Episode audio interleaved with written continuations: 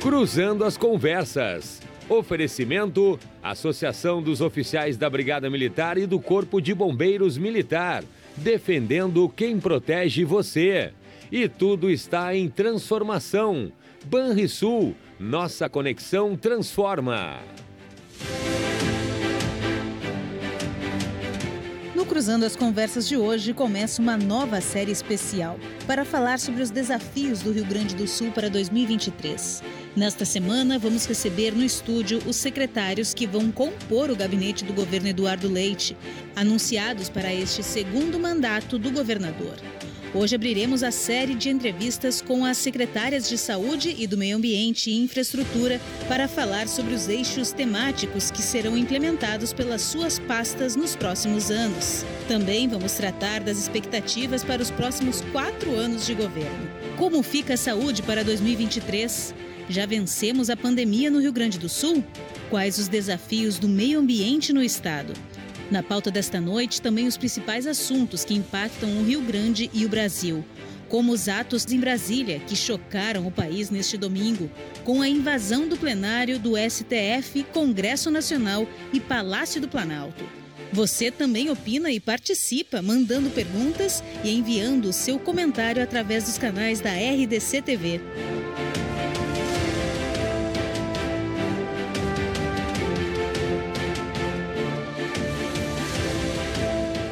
Esse é o assunto do Cruzando as Conversas desta segunda-feira, dia 9 de janeiro de 2023, com o jornalista Renato Martins e suas convidadas.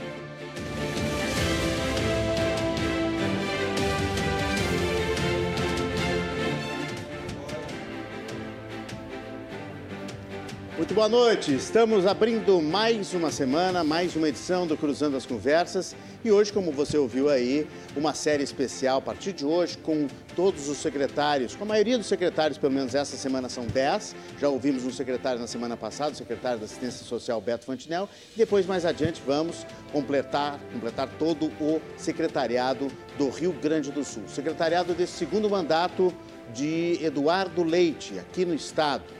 E para abrir justamente esta noite e esta semana, nós temos a presença de duas secretárias. Secretária da pasta da Saúde, Arita Bergman, e a secretária do Meio Ambiente e Infraestrutura, Marjorie Kaufmann. Você participa sempre conosco, pode mandar as perguntas, pode mandar os seus comentários. Eu sei que o assunto do domingo, né, do que aconteceu domingo em Brasília, está realmente concentrando as manchetes, o noticiário, a pauta, as conversas do dia a dia. Se você quiser se manifestar também sobre isso, pode mandar para cá que a gente lê a sua mensagem. WhatsApp na tela, 997108524 e você também deixa recado no Facebook e no YouTube que a gente passa lá nas redes sociais para registrar também a sua mensagem. Não esqueça sempre de assinar a sua mensagem. Coloque o seu nome, principalmente no WhatsApp. Mande seu nome e mande também a cidade, o bairro de onde você está. O WhatsApp está na tela aí e você participa. Secretária Arita Bergman, secretária estadual da Saúde, boa noite, seja bem-vinda. Muito obrigado pela presença conosco. Tudo bem? Tudo bem, boa noite. Obrigada pelo convite. Um abraço a todos que acompanham esse programa. É, é com prazer que estamos aqui para esse bate-papo. Muito obrigado por atender o nosso convite. A senhora é graduada e pós-graduada em Serviço Social pela UCPEL, cinco décadas de serviço público, foi secretária municipal de saúde em São Lourenço do Sul, a sua terra. Isso. Né? Lá em 83 até no 92, olha, ficou Dez anos. Dez anos, hein? Secretária, várias E quando meu pai foi prefeito, inclusive. Ah, como é que é o nome do pai? Rude Ribner. Ah, o Rude Ribner, certo. Quando inaugurou lá o primeiro CAPS. CAPS é é o Centro de Atenção centro... Psicossocial, era um centro comunitário para receber uh, doentes mentais, né, que iam para as internações, voltavam, iam. Então, nós criamos uma alternativa para o cuidado em liberdade na própria comunidade, antes da legislação do SUS, porque foi em 1988. Uhum. Muito bom. A senhora inaugurou lá, lá em São Lourenço mesmo, né? Isso. Bom, e em Pelotas depois criou a rede Bem Cuidar ampliada para todo o estado. A senhora foi secretária lá em Pelotas também da saúde, 2011 seis 2016. Anos, seis anos. E Muito a bem. rede Bem Cuidar, inclusive, serviu de inspiração para um programa do governo do estado que depois a gente pode falar. É, que ampliou justamente para todo o Estado em 2021. A senhora atuou de 2003 a 2010 como diretor de planejamento na Secretaria da Saúde do Estado, né? coordenadora do programa Primeira Infância Melhor, secretária adjunta, e aí virou titular em 2010, está aí assumindo depois a, a titularidade de 2019 até este momento e renovando aí mais um mandato, mais uma gestão à frente da Secretaria da Saúde. Muito obrigado mais uma vez por estar conosco aqui e atender a população gaúcha. O, a secretária Marjorie Kaufmann, secretária do Meio Ambiente e da Infraestrutura, boa noite, seja bem-vinda. Como é que vai? Boa noite, Renato. Boa noite a todos que nos assistem. É um prazer estar aqui novamente, em especial com a secretária Rita. Acho que o currículo aí já portado menciona a grande figura pública que ela é, então é um prazer estar aqui dividindo essa bancada com ela e com vocês, para a gente poder falar um pouco do governo do Estado, das ações futuras, enfim, alguns registros, tanto eu quanto ela, que participamos ativamente do, do governo anterior também. Muito bom, obrigado por ter vindo também até os estúdios da RDC. Na noite de hoje, a secretária Majori Kaufmann é graduada em Engenheira Florestal, Engenharia Florestal pela Universidade Federal de Santa Maria mestre em Ambiente e Desenvolvimento pelo Centro, Municipal, eh, Centro Universitário Univates, doutora em Geociências pela Universidade Estadual de Campinas, a Unicamp. Trabalhou em projetos na área de infraestrutura, como estradas, pontes hidrelétricas. Na administração municipal de Lajada foi diretora da Secretaria do Meio Ambiente. No primeiro governo de Eduardo Leite presidiu a FEPAM, a Fundação Estadual de Proteção Ambiental entre 2019 e 2022. Na sequência, se tornou secretário do Meio Ambiente e Infraestrutura, apresentou projetos do Rio Grande do Sul para o ambiente na COP 27, a Conferência das Nações Unidas sobre as mudanças climáticas. Lá no Egito, a senhora foi até o Egito? Fui. Olha só, defender aí os projetos e apresentar o Rio Grande do Sul. Muito bacana. Foi em novembro de 2022. Bem, deixa eu lembrar que o Cruzando as Conversas tem um oferecimento da Associação dos Oficiais da Brigada Militar e do Corpo de Bombeiros Militar ASOF-BM, defendendo quem protege você. E Banrisul, tudo está em transformação. Banrisul, nossa conexão transforma. Secretárias Arita e Marjorie, antes de nós entrarmos especificamente nos eixos das secretarias de vocês e os desafios do Rio Grande do Sul, que é essa série que nós estamos propondo aqui para toda semana. Nós vamos ter 10 secretários essa semana aqui, dois a cada noite, além já do secretário Beto Fantinel, que já esteve aqui na semana passada. Eu queria perguntar rapidamente para vocês uma opinião, uma avaliação desse rescaldo, né, um dia depois, o day after do que aconteceu em Brasília. Cenas é, que nós vimos ontem, né? acompanhamos pela televisão. O governador Eduardo Leite agiu rapidamente, fez uma transmissão ao vivo, né? colocou a posição do Estado, do governo, inclusive é, destinou mais de 70 policiais para ajudar lá em Brasília. E esteve hoje já com o presidente Lula também, junto com outros governadores. Secretária Rita, o que, que se pode dizer de, do que aconteceu ontem no Brasil e em Brasília? Olha, o que a gente pode dizer é que é lamentável né, que tenhamos que assistir cenas né, como as que vimos lá em Brasília, atingindo os três poderes.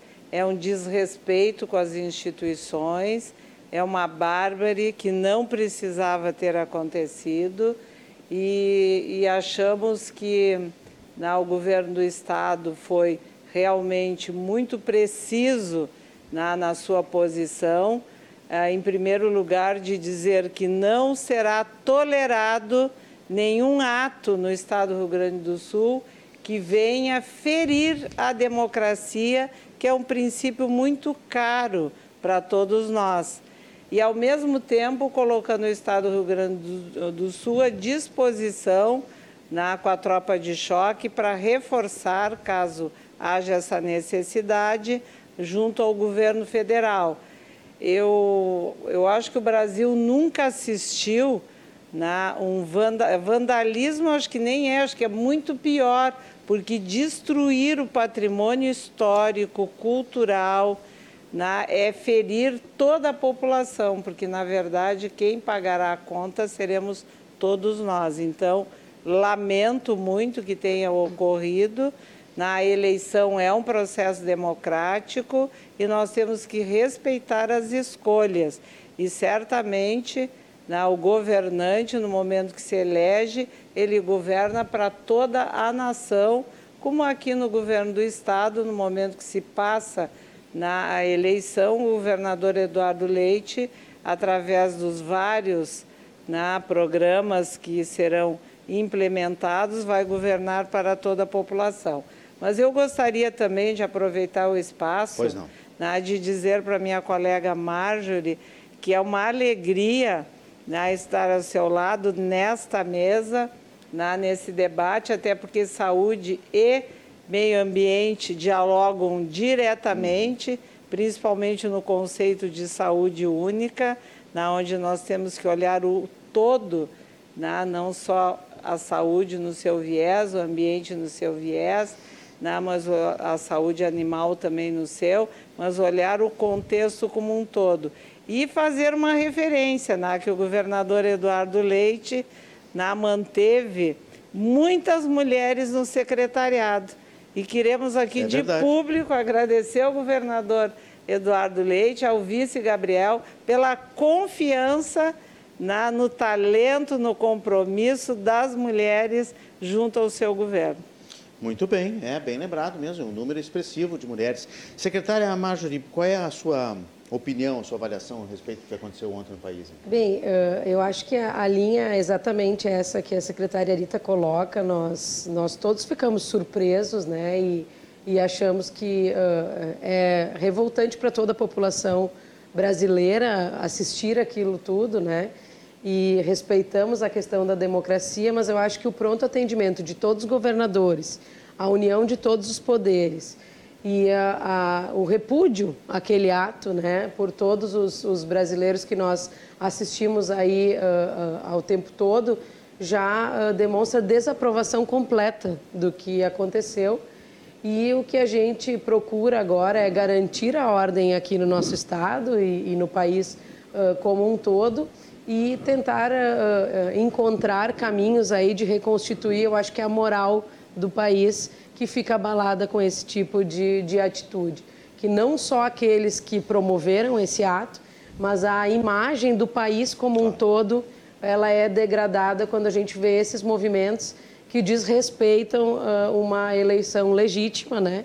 E como a secretária Rita bem colocou, nós agora temos um novo governo que será para todos os brasileiros e que nós todos temos que respeitar e construir, reconstruir aí esses laços como, como um todo, mas é impactante, né? As cenas que a gente uh, avalia aí, toda a degradação do patrimônio, da parte daquelas obras de artes que Essa estavam parte, ali. Eu acho muito triste. Claro que todas as partes são ruins, como a senhora disse, né? A parte moral, política, o abalo do país. Obviamente, esse atentado contra os poderes em si já é uma afronta, né?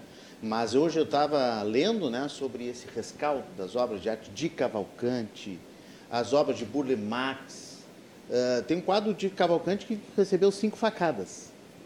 E uma obra do Burle Marx em tapete foi rasgada, arrancada da parede e rasgada. Tem uma, uma, uma cadeira do Império, tem um presente lá de Dom Pedro, uh, de, de, Dom Pedro I, Dom Pedro II, não me lembro bem. Bom, o prejuízo está calculado pelo IFAM, né, que é um instituto né, de, uh, competente para essa questão, né, está mais ou menos já em 3 milhões, que é uma conta que nós, né, nós aqui no Rio Grande do Sul vamos pagar, Pagaremos. e todos os estados vão pagar, e os baderneiros lá também vão pagar, porque todo mundo é cidadão e todo mundo vai pagar essa conta. Né? E o tempo a se reconstruir tudo isso, reconstituir isso, é. tudo isso, para que se comece essa nova, essa nova gestão. É. E fora, eu acho que o prejuízo moral de tudo isso, é que vai respingar sobre todos os brasileiros, em todos os setores. Tomara que não aconteça aqui.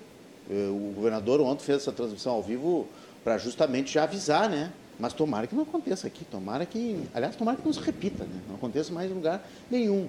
Mas pelo, pelas notícias que a gente recebeu também, os acampamentos estão desmontados, havia uma manifestação na frente da Refap aqui no Rio Grande do Sul, não tem mais ninguém na frente da Refap. Então, acho que os ânimos estão um pouco mais né, calmos e certamente agora a proposta é outra, né, de trabalhar em cima da reconstrução de Brasília e de identificação dos responsáveis, enfim, de tudo isso. Dito isso, eu pergunto para as senhoras: é bom iniciar uma segunda gestão? Porque nunca o Rio Grande do Sul reelegeu o mesmo governador.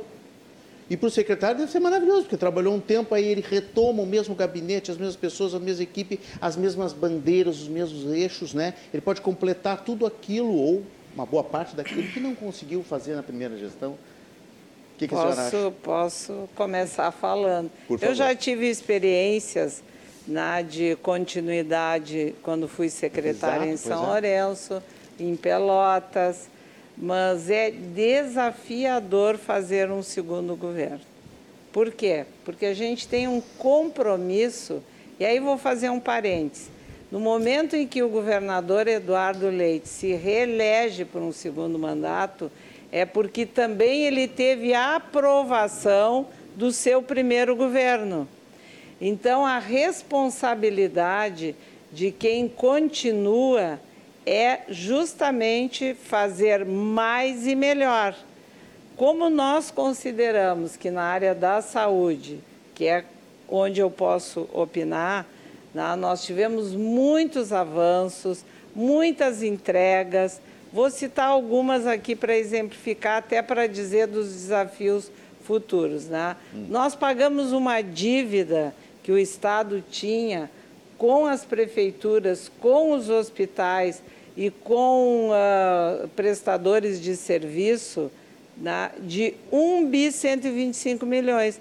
A gente conseguiu pagar essa dívida e manteve os repasses regulares né, de contratos com hospitais, de incentivo com as prefeituras, zeramos a conta que tínhamos com medicamento. Aliás, só na área de medicamentos especiais, nós tínhamos um déficit de 80% de itens. Nós entregamos o governo com praticamente 100% dos itens adquiridos, só na área de medicamentos. Bom, implantamos a rede Bem Cuidar em 428 municípios, que é uma, uma valorização na área da atenção primária Criamos a farmácia Cuidar Mais, com o cuidado farmacêutico, em 466 municípios.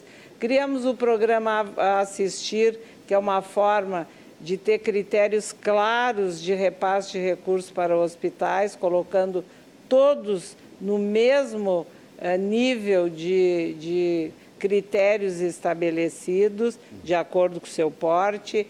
E tivemos o maior investimento, Renato, da história da gestão pública do governo, 6 bi e meio e na saúde 542 milhões de reais para atenção primária, para a área da farmácia cuidar mais e para os hospitais. Então são 127 unidades básicas de saúde, são 102 hospitais que receberam recursos do governo do estado. Então, esse investimento, nós que já temos né, algum tempo de experiência em gestão pública, uh, será também nesse novo governo a oportunidade da colheita. Então, nós vamos inaugurar mais de 120 unidades básicas de saúde, nós vamos fazer início de obras em muitos hospitais, inclusive um serviço na terra da secretária Marjorie, que é um ambulatório. Qual é a terra? É? Lajeado. Lajeado, que é a terra na, da secretária, que terá um novo ambulatório das deformidades da face, na lábio leporino, a fenda palatina, aquelas pessoas que tem algum problema na face, que é um serviço já de referência estadual e junto com uma parceria lá da na, Fundef, né? da Fundef, da Univates, da Prefeitura, do Estado, colocamos 5 milhões de reais, na realidade o Estado colocou 4 milhões e 100, para este ambulatório de especialidades na área da saúde uh, da face. Então, e aí eu poderia falar inúmeros outros exemplos. Então, este governo vai colher na, uh, entregas de equipamentos, reformas, uh, novas unidades. A semana, a semana que vem, não, essa semana quarta estamos inaugurando uma UTI pediátrica em Venâncio Aires, mas quando eu disse que a gente tem que fazer mais e melhor, a continuidade é daquilo que deu certo, mas nós temos muitos projetos novos que, se tu me oportunizar aqui na Vamos frente, eu podemos falar. também falar. Vamos falar. De qualquer maneira. Não me alongo muito. Não, de qualquer maneira, o que eu queria falar é, inicialmente é isso. É, é vou perguntar para a secretária Marjorie também como é que ela se sente, porque é, existe um benefício na continuidade que é inegável. Claro que a alternância de poder é uma premissa da, da democracia, mas quando, nesse caso, e por isso que a reeleição ela é permitida duas vezes, né, para o, o povo, quando reconduz né, o governante, e nunca aconteceu na história do Rio Grande do Sul. Né? É, é, é, impressionante isso. Eu quero destacar aqui que eu, como jornalista, que acompanhei tantas eleições, fiz a cobertura das eleições, apresentei debates aqui na RDC TV neste ano. Uh, existia um quadro, vou falar um pouquinho de política aqui rapidamente, existia um quadro que parecia até irreversível. De repente aconteceu e o povo do Rio Grande do Sul escolheu né, com larga vantagem, diferente do cenário nacional, que tem toda essa discussão, ah, mas foi apertado, enfim, mas também o presidente Lula está eleito, não tem mais discussão a respeito disso. Né? Uh, mas aqui com larga vantagem o, o governador Eduardo é, Leite foi escolhido. É como, di, como diz o governador Eduardo Leite, é a evolução da evolução. Então, tem muitos desafios pela claro, frente que a gente claro. pode. Mas esse benefício da continuidade é interessante, não é, secretária? É, eu acho que é, é, é interessante porque a gente tem a, a, oportunidade de conhecer o nosso cenário, como a secretária Arita colocou. Uh, nós tivemos aí o programa Avançar na Saúde, na sustentabilidade, em, em todas as áreas do governo, um plano de investimento robusto e que no caso de não ter essa continuidade, nós talvez não colheríamos esses frutos e não multiplicaríamos da maneira que a gente acha mais interessante para poder potencializar essas entregas. Então, da pasta de meio ambiente, da mesma forma, o governo do estado nunca teve um investimento dessa vulta de 193 milhões exclusivos ao meio ambiente. E ele, o do, do meio ambiente foi lançado no início do ano passado. Então, nós corremos bastante, mas ainda falta uma parte importante a ser executada.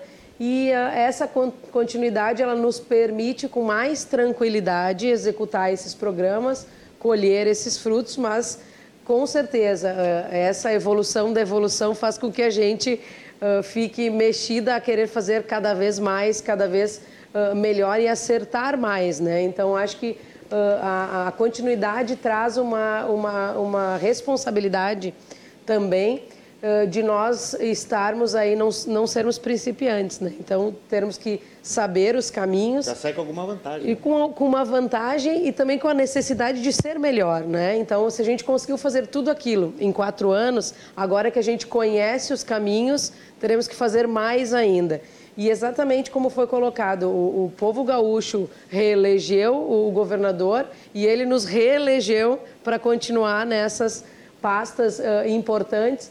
E eu acho que o, primeiro governo do, do Eduardo Leite e, depois do Ranolfo, que deu a continuidade, ele teve muito essa questão da transversalidade das secretarias. Então, nos fez conversar muito intimamente entre secretarias e eu acredito que isso será potencializado agora, entendendo o, o governo do Estado como uma, uma, uma única unidade e as pessoas como único objetivo, né? o povo gaúcho como único objetivo. Então, o que a gente uh, coloca do bem-estar, ele alia todas essas secretarias, alia essas necessidades e eu tenho certeza que a gente vai ter muito trabalho pela frente ainda. Muito bem, já estão chegando perguntas dos nossos espectadores, alguns comentários também. Deixa eu dar um abraço aqui no Cláudio de Porto Alegre, já mandou a sua pergunta sobre vacina, daqui a pouco nós vamos colocar. Francisco Amaral, o Amador Francisco Costa, que nos assiste em São Paulo, o Tomás Aires também está aqui, já chegou a pergunta também ah, da Deixa eu ver quem é que chegou aqui. Do Ivo Craspen Krauspenhauer e também Ranel Prosperi, está mandando parabéns para a secretária, para a minha secretária, deve trabalhar com a senhora, ser da equipe, para a minha secretária, uh, o Renel Prosperi. E a Ellen Pontes, parabéns, secretária Arita, o pessoal ligado também aqui no YouTube e também no Facebook. O WhatsApp é para você mandar perguntas ou comentar. Quer comentar os fatos de ontem também? Manda para a gente, que a gente comenta aqui no programa. Secretária Arita, já passamos o horror da pandemia, como é que um secretário estadual encara ainda esse, esse rescaldo? Nós temos uma nova variante, foi identificada, XBB, né? Então, ainda tem um certo cuidado que precisa ter. Como é que a senhora tá, tá, tá, está tratando dessa questão? Bom, e que bom que estão perguntando também sobre a vacina, porque eu já aproveito esse espaço né, para fazer algumas observações.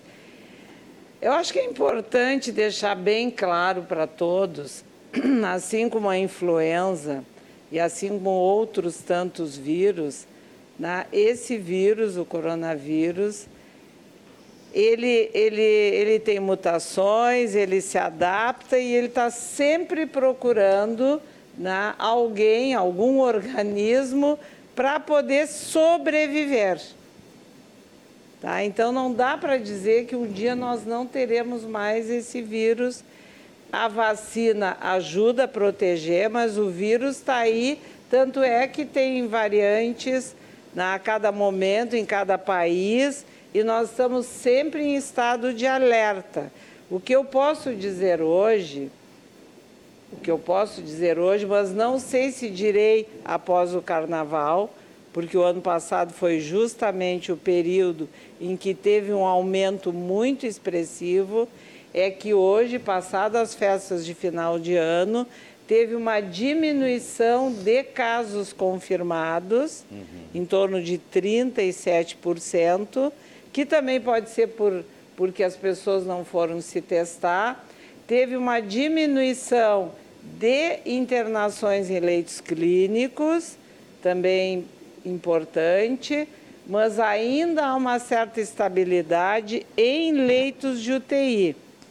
E teve um aumento em número de óbitos, mas isso é do ciclo. Primeiro aumenta o número de casos, aí as pessoas internam em leitos clínicos, depois vão para a UTI e teve um aumento uh, que eu considero né, sempre é preocupante, um óbito é preocupante. Imagina ter mais 10 numa semana, é muito preocupante.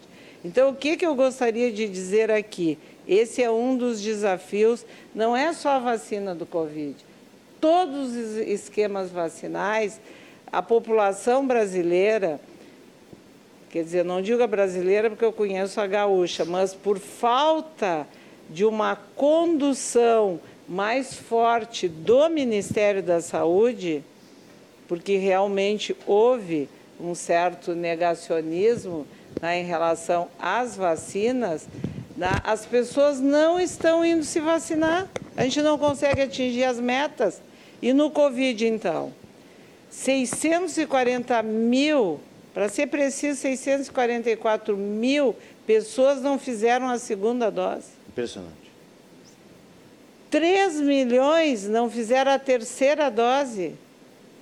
De 18, de 18 a, a, a, maioria são de 18 a 40 anos.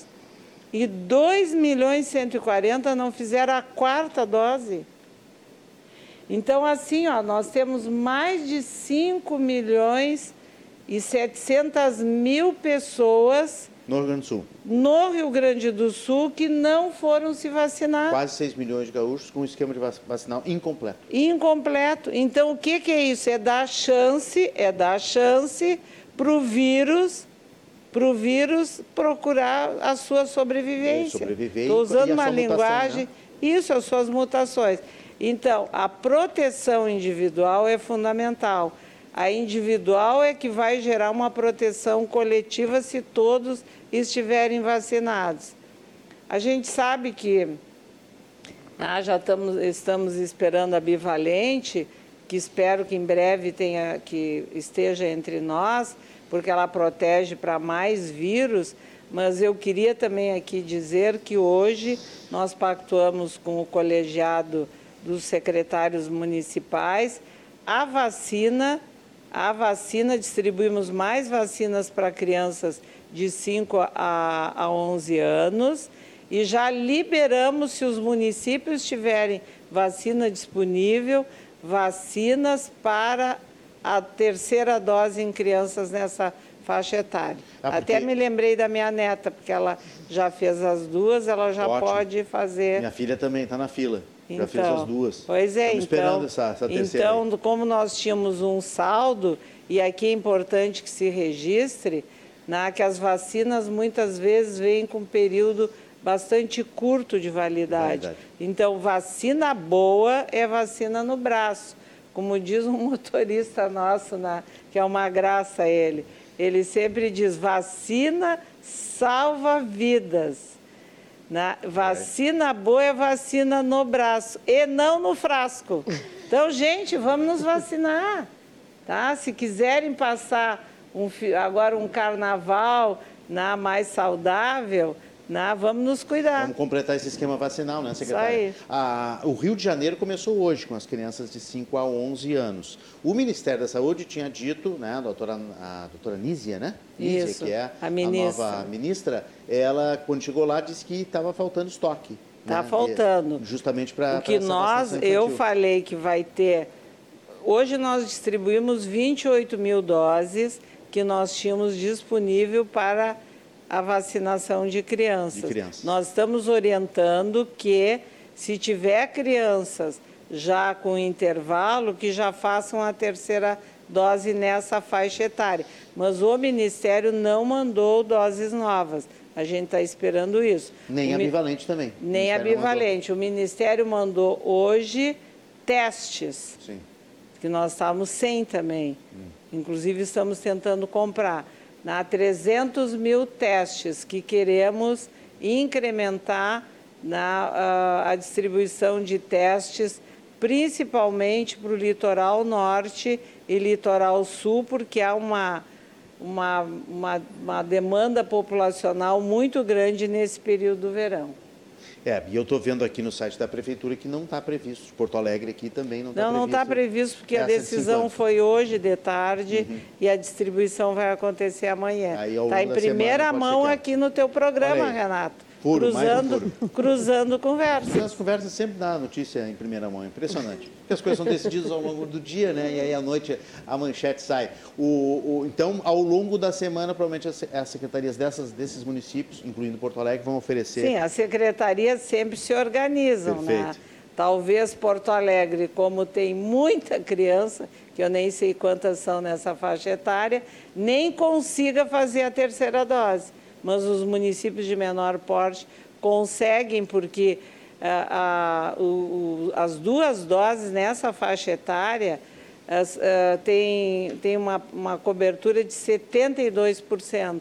Então, 30% não fizeram. Uhum. Então, tem saldo por isso. Muito bem. É, a secretária Marge não é o assunto, mas se a senhora quiser opinar em relação a isso também, eu só queria fechar essa questão, porque é, eu acho, não sei se vocês concordam comigo, essa história, claro, nós tivemos uma pandemia que atrapalhou todo o esquema eh, médico das pessoas, vacinal, as pessoas não iam aos consultórios, não faziam os exames, então nós estamos pagando assim um, um delay, né, um atraso nisso tudo aí na organização médica da saúde das famílias. Ok, a gente entende isso, foi um preço a pagar e tal, estamos tentando recuperar, assim como foi na, na, na educação também. Agora, a questão vacinal, para mim já houve empreguiçamento total das famílias, né? Ah, não vamos vacinar as crianças, tal, esse negócio de pandemia e tal. E aí veio essa polêmica em cima da, da vacina da Covid, quem está pagando o preço são as outras vacinas. Porque aí as pessoas estão achando que toda e qualquer vacina né, vai virar jacaré, ou, tá, ou é é, vai, vai, as crianças têm, têm, têm reação, enfim, e aí não se vai vacinar o sarampo, né? não se vai vacinar, não vai se vacinar a poliomielite, não, e aí deixa a carteirinha lá em aberto. Exato, é, é uma, é uma construção que se tem educativa com relação às, às vacinas. Então, quando a gente tem esse, esse gap no meio de um sistema que era tão bem organizado, né? E, e a, o próprio Covid fez com que as pessoas ficassem em casa e acabassem atrasando esse procedimento que era comum, corriqueiro. E agora a gente tem que uh, retomar isso, mas eu acho uh, que, como a secretária colocou, todas, e o senhor também, todas as, as, as pastas sentiram, nós, uh, com o meio ambiente, uh, nós não paramos em momento algum na, na questão uh, do, do Covid por ser um serviço essencial. Uhum. Então, estivemos aí trabalhando, verificando os focos de Covid, inclusive na, na parte do esgotamento sanitário. Então, pesquisas que, que se alastraram ali e o resultado horrível que foi Aliás, da pandemia. foi um grande, um grande trabalho esse aí. É, de levantamentos, né, Sim. secretária Rita? E depois também nós tivemos aquele momento difícil onde uh, tivemos a questão de, de, de, de, muitas mortes. E esses dias eu falava como, como cada secretaria, como cada pasta teve que atuar. Uh, eu ainda como presidente da FEPAM, nós tivemos que trabalhar com relação à ampliação da capacidade dos crematórios. Então, um momento que eu acho que uh, nós, uh, com certeza, a pasta da saúde, muito mais do que as outras, mas nenhum de nós vai esquecer uh, esses momentos em que nós estivemos aí procurando soluções e procurando esperança no meio de um, de um, de um caos. Né? E que pena que ainda tenham esses resquícios, principalmente com relação a, a, a desacreditar no Sistema Único de Saúde, desacreditar uh, no esquema de vacinas que protege uh, vidas, mas eu acho que aos poucos as pessoas vão uh, retomando esse hábito e reforço aqui o pedido da secretária Rita com relação à, à vacinação. Nós aqui todas vacinados com a nossa quarta dose em dia. Uhum. E lembro que eu acho que a, a secretária também, eu fiz na, na Expo Inter, porque nós aí, uh, cada vez mais o governo do estado tentando ser proativo e facilitando uh, o acesso à vacina das pessoas. Então, acho que não tem desculpa para isso, não tem, não tem uh, justificativa para que a gente não use uh, desse benefício de estar protegido. Muito bem, é, nós, foi uma evolução, porque agora nós estamos, além dessa letargia, nós estamos lutando contra o preconceito. Deixa eu mandar um abraço aqui também para mais gente que está ligada conosco, a Marli Vendrúsculo, parabéns pelas hum, explicações para a toda a nossa população, a Débora Rodrigues, Janaína da Silva, também está aqui conosco o Mauro, Mauro Schumacher, parabéns pela iniciativa da RDC TV de trazer os secretários, depois eu vou dar toda a lista Sim, meu aí. professor, né, o Mauro ah, Schumacher. Professor? Professor. Professor de quê? De faculdade, aí, né? Olha só. Engenheiro florestal. O Mauro, é o Mauro, olha só que bacana. Professor Mauro, obrigado pela audiência aqui e obrigado aí pela, pelas suas congratulações. Depois eu passo toda a lista de todos os secretários que nós vamos ter durante a semana para você se programar. Luana Winter, grandes secretárias. O DK, não tem nome, mas é Consultoria Independência Química Limitada. Boa noite, excelente iniciativa. Educação, uh, infraestrutura juntas. Não, educação não é hoje, mas, é, mas, mas educação está sempre, né? A Eliane Vicente, Valente Silveira, que é a Elianinha, nossa secretária, Rita, está mandando aqui.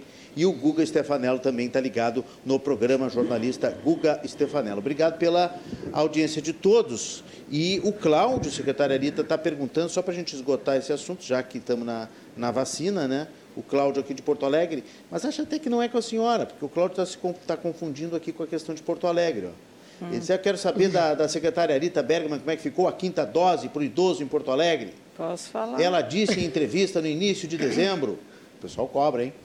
Que sairia logo em seguida, até agora nada. Precisamos viajar para fora do estado, como fazemos? Como fazemos? Precisamos viajar para fora do estado. Ponto. Como fazemos? Logo em seguida dessa quinta dose, ah, não sabemos mais nada. O Cláudio de Porto Alegre, então, está querendo saber alguns, alguns esclarecimentos. A senhora tem? Tenho. Então, por favor, vamos agradecer ao Cláudio e a toda a população Oi, Cláudio, tudo ah? bem? Eu não sou idoso, mas eu também queria a quinta ah, dose. Também eu também nessa... queria. Estou na fila. Também na fila. queria. é que, na realidade, assim, quem distribui as vacinas é o Ministério da Saúde. Exato. E o Ministério da Saúde emite notas técnicas e o Ministério da Saúde não autorizou em nenhuma nota técnica a aplicação da quinta dose. Alguns municípios, por conta, fizeram a quinta dose, mas por conta e risco dos seus saldos. Então, o que, que eu posso dizer? Para nós aqui, é, é evidente que está na hora de ter uma vacina e essa vacina é a vacina bivalente, que o Ministério já aprovou, que o Ministério deve estar encaminhando em breve, até já saiu um informe técnico relativo a isso e ela vai proteger contra vários vírus, né? várias uh, não, uh, cepas, não é só não só na Omicron Sim. e outras. Então eu acho que neste momento, seja para onde formos viajar, que bom, né? viajarmos protegidos, mas tem outros cuidados que a gente também pode tomar. A etiqueta respiratória. Por exemplo, se tiver alguém com quadro né, de, de, de gripe, que eu não estou em dúvida se é gripe, se, seja o que for, né, não evite contato. Ou se eu estiver com febre, né, com dor no corpo né, e estou desconfiada, eu faço o teste, eu faço o teste. Se eu estiver positivo, eu me recolho, uso máscara. Quer dizer, tem, tem outras formas de se proteger. Mas eu acho que em breve o Ministério da Saúde estará nos dando essa notícia. E o Rio Grande do Sul não adotou a quinta dose, primeiro, porque não tinha orientação técnica do Ministério, e segundo, porque também não tem vacina disponível uhum. né, para ir além. Mas, enfim, vamos aguardar as novas notícias lá do governo federal. Vamos aguardar, sim. Ah, aqui ah, o Ivo está perguntando Andei pela Serra, parabéns pelo programa. Andei pela Serra, Nova Petrópolis, Gramado, fiquei muito preocupado com o meio ambiente. Está havendo uma supressão sistemática das nossas araucárias e uma invasão preocupante com espécies exóticas como a uva japonesa e do legustro. Pergunte, por favor, para a secretária Marjorie Kaufmann, Ivo Kraspenhauer. A senhora sabia disso, dessas, dessa supressão da araucária? Bom, a gente tem uh, várias pressões sobre as florestas nativas e não só o caso da araucária, mas a questão das exóticas invasoras e a uva do Japão e o legustro são, a uva do Japão muito mais do que, do que a araucária, são aí espécies exóticas que foram trazidas uh, há muitos anos aqui para o nosso estado, para o Rio Grande do Sul. A uva do Japão, para a gente fazer uma correlação e o pessoal entender, é aquela árvore de folhagem verde muito clara que foi que era plantada constantemente na beira dos aviários e, e, também da, da, parte de suinocultura, porque ela tem uma folhagem muito densa, ela dá sombra no verão e no inverno ela perde as folhas, tem um frutinho também que é a uva, Sim. que a gente chama, mas elas têm um caráter invasor sobre a vegetação nativa. Então nós sabemos que ocorrem essas, essas supressões, ah, a secretaria hoje tem programas específicos que a gente chama programas para exóticas invasoras para erradicar esses exemplares, mas uh, nós trabalhamos aí com o apoio do público em geral. Então, toda vez que forem identificados locais com supressão de vegetação nativa, e aí a araucária é nativa, é uma espécie super representativa aqui do estado do Rio Grande do Sul. Então, quando houver identificação de supressão uh, eu sempre aconselho a fazerem a denúncia, porque nós, ainda que nós queiramos, nunca vamos estar em toda parte o tempo todo. Então, precisamos desse apoio da sociedade como um todo. E também pontos, focos dessas invasoras, exóticas invasoras, são importantes. Nós temos aí sistemas constantes para preservar a, não só a mata de araucária, mas a araucária faz parte uh, do bioma Mata Atlântica, um bioma importantíssimo para o estado do Rio Grande do Sul e estamos avançando nos, pro, nos programas de conservação dessas uh, florestas. Mas é fato que sim, nós sabemos que ocorrem supressões e sim sabemos que tem essas exóticas invasoras e temos vários programas para erradicar essa esse controle aí, esse isso descontrole. Não, isso não acontece sozinho, não é a natureza agindo, é a mão do homem aí, né? Uh, o, o, homem trouxe essas exóticas invasoras, uhum. mas depois ela vai sozinha. Ah, ela vai caminhando Ela vai sozinha. Vai, caminhando não, a semente é dela vai, né? Dizer, mas enfim, uh, por, isso que, por isso que a gente uh, as chama de exóticas invasoras. Ah, e temos isso também com o pinos ocorrendo aqui no estado, temos um, algumas espécies de taquaras também, e temos com os animais, temos com o javali, temos com o caramujo dourado. Então, assim, toda vez que a gente traz uma espécie que não é uma espécie natural do ambiente, ela não tem predadores. E aí ela tem uma vantagem sobre aquelas que são nativas e esse descontrole que causa um desequilíbrio e acabamos perdendo o que é natural nosso, que é nativo nosso. Então, por isso que a gente tem os programas, mas é importante que a comunidade esteja envolvida. Com relação à uva do Japão, ela foi trazida com esse, é, é, esse intuito específico que eu falei de sombreamento de aviários. Sim, sim.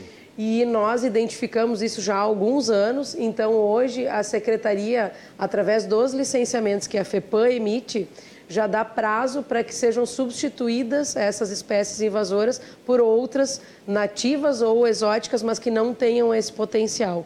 Mas é, é, um, é um, um trabalho uh, de alguns anos, porque a sombra precisa estar disponível para aquele aviário. Mas, de fato, infelizmente, depois de plantada, ela acaba tendo esse potencial invasor e acaba sendo uma ameaça para os nossos biomas. Então, é um, é um problema uh, sério esse. Então, eu uh, conheço essa realidade que o, o Ivo colocou, mas o alerta nunca é demais. Muito bom. Eu vou segurar um pouquinho as perguntas, senão a gente não fala dos desafios de vocês e as prioridades. Eu queria saber, assim, secretária Arita, se desse para eh, resumir, eu sei que é difícil, mas assim, numa única, uma principal prioridade, a mais desafiante para os próximos quatro anos, no que, que a senhora estaria debruçada agora, assim, principal? Não tem mas como. É tanto, é tanto não, desafio que, pela frente que, que não tem como escolher. Que pergunta, não dá para escolher uma prioridade? Que pergunta difícil essa, para resumir. É uma, é uma pergunta subjetiva. Sim, óbvio que a senhora não vai deixar de dar prioridade para as outras coisas e tratar de uma coisa só. Mas eu lhe pergunto, qual o principal desafio pela frente nos quatro Olha, próximos anos? Olha, é, assim, ó, a gente tem os desafios que são permanentes. Nós já falamos um, que é a vacinação. Uhum. Eu vou falar um segundo, que é no Aedes aegypti né? e a dengue. a secretária, aliás, precisamos conversar muito, secretária, porque ah, né, a gente sabe como é que o mosquito se multiplica. Né? É, um, é a questão ambiental. Questão a questão ambiental é fundamental. Né? Desafio de continuar uh, em dia com todos os programas mas nós temos, né, porque foi isso que elegeu o governador Eduardo Leite, né, vários programas que vamos implementar e, evidentemente, que serão elegíveis alguns estratégicos. Né? Então, em relação a isso, eu vou citar assim rapidamente. Nós vamos trabalhar muito com a teleconsulta, nós temos que ampliar a oferta de cirurgias, nós queremos criar uma rede de cuidado na área de saúde da mulher. Nós vamos implantar os centros de, de atendimento ao autismo em 18 regiões. Nós vamos criar mais ambulatórios de cuidado da pessoa idosa. Ah, nós vamos fazer um programa também específico para a área dos hospitais de pequeno porte. Vamos colher o que já temos, que são todos os programas do Avançar. Ou seja, tem inúmeras atividades, né, mas nós queremos focar muito também na questão da saúde digital. Não, não deixando de, de ter uma preocupação, são com as pessoas vítimas do Covid. Também queremos criar um programa nessa linha, na área de saúde mental, especialmente para crianças e adolescentes. Então, tem uma série de propostas que estão em fase de elaboração e, evidentemente, que o governador, na, como já foi no outro período, na, faz toda uma, uma aplicação de uma metodologia para a gente trabalhar aqueles programas que são estruturantes de governo. Nós ainda não chegamos lá, por enquanto nós estamos com esta lista né, que eu citei rapidamente, que são, eh, digamos, compromissos né, que, o governo, que o governador colocou durante a campanha e que o elegeu a partir da área da saúde.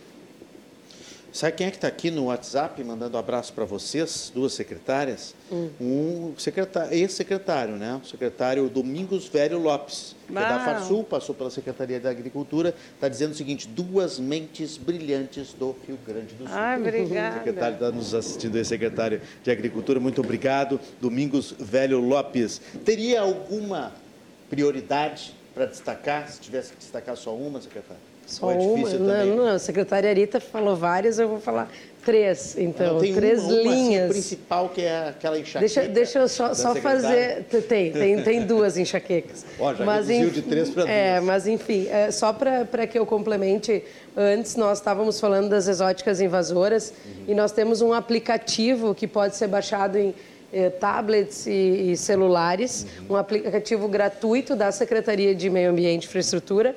Uh, e com esse aplicativo se consegue eh, identificar e demarcar aonde estão, por exemplo, essas uvas do Japão, para que a secretaria consiga ter esse, esse, essa informação da localização dessa exótica invasora. Então, esse aplicativo foi desenvolvido para que a comunidade nos ajude a identificar onde estão esses focos. Muito bom. Uh, a, a, a, enxaqueca da, da, Secretaria do Meio Ambiente, então, eu acho que é uma enxaqueca coletiva, não é só da Secretaria do Meio Ambiente, e nós vamos falar muito disso essa semana, a questão da estiagem.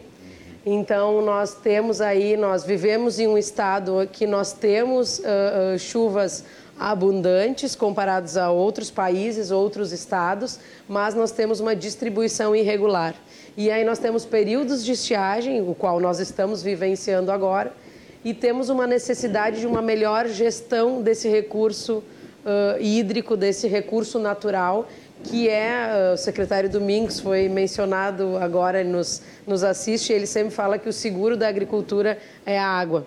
Então, uh, nós sabemos o quanto a agricultura é importante para o nosso Estado e nós precisamos avançar ainda mais no uso racional desse recurso, na reservação desse recurso hídrico e também na reutilização, no reuso da água para que a gente possa ter mais tranquilidade. A estiagem ela sempre vai acontecer, cabe a nós como seres inteligentes aprendermos a reservar essa água para poder passar por esses períodos de escassez de uma maneira mais uh, tranquila. Então, acho que uma uh, enxaqueca é essa. E uh, a segunda, que não é enxaqueca. Só um parênteses: certamente o secretário Ronaldo Santini, Desenvolvimento Rural, vai ser muito. vai, vai se preocupar muito com isso também, né? Certamente. Estará nós, conosco na sexta-feira. Nós temos a, a, parte do desenvolvimento rural e da Secretaria da Agricultura como um todo, então, secretário Feltz também. Nós iniciamos no ano passado com o secretário Domingos uh, um, um, um, amadurecimento do time como um todo, tanto da Secretaria da Agricultura como uh, da Secretaria de Meio Ambiente, dentro do Departamento de Recursos Hídricos e Saneamento, da RHS e da FEPAM. Nós estivemos em Israel e nós, e por que, que eu falo da abundância de, de, de, chuvas aqui do Rio Grande do Sul? Porque em Israel nós temos aí precipitação de 80 milímetros por ano, enquanto que aqui no nosso estado nós temos 2 mil milímetros ano. Então, assim, e lá tem agricultura o ano inteiro porque tem água de reuso sendo utilizada na agricultura e irrigação em 100% da agricultura. Então, assim, nós precisamos evoluir nesse sentido e reaproveitar essas nossas condições.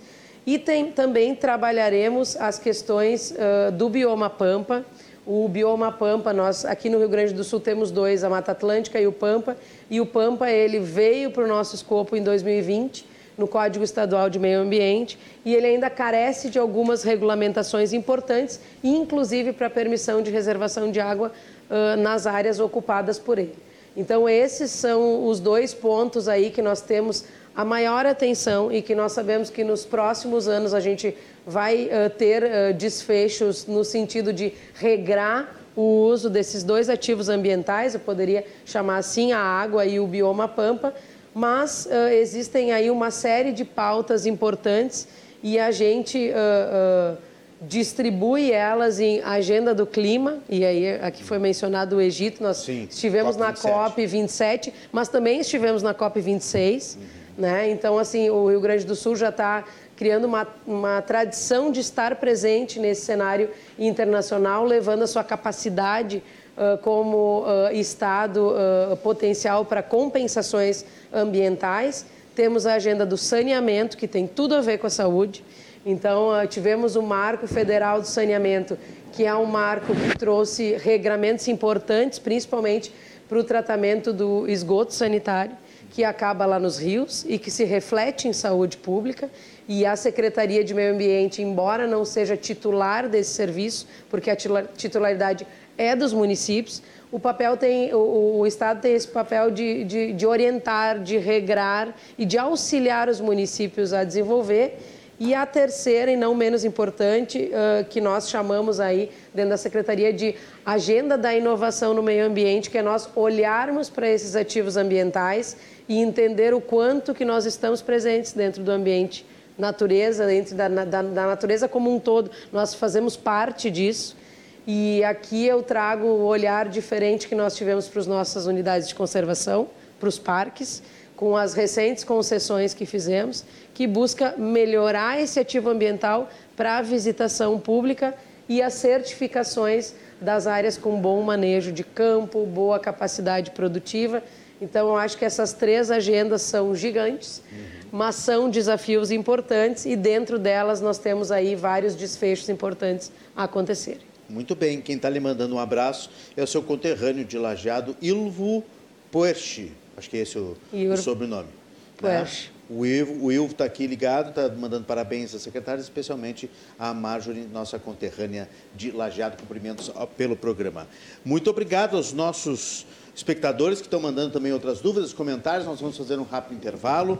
Lembrando que o Cruzando as Conversas está fazendo, a partir de hoje, uma série de desafios do Rio Grande com os secretários do Estado. Dois por dia. Hoje, secretária da Saúde, secretária do Meio Ambiente e da Infraestrutura.